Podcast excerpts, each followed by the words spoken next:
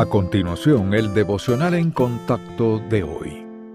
La lectura bíblica de hoy comienza en el versículo 7 de Gálatas capítulo 6.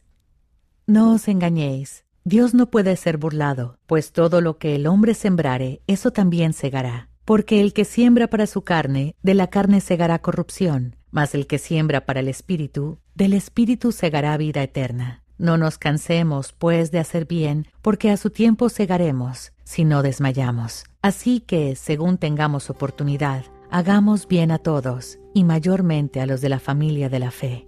El pasaje de hoy contiene una importante verdad bíblica.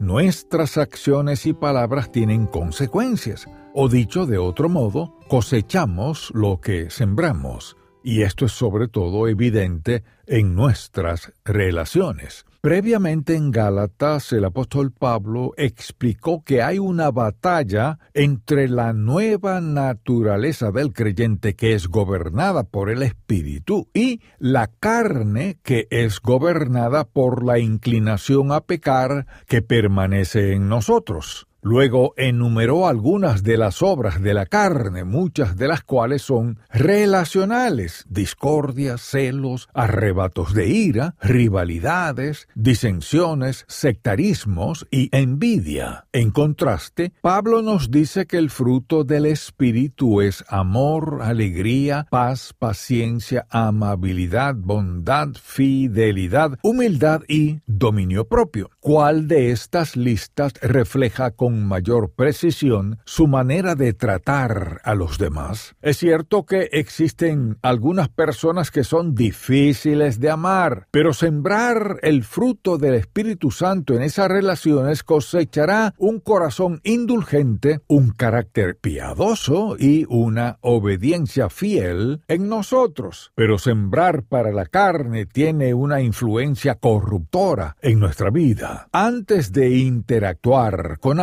pregúntese qué tipo de cosecha le gustaría. Nunca se equivocará si deja que el Espíritu le dirija.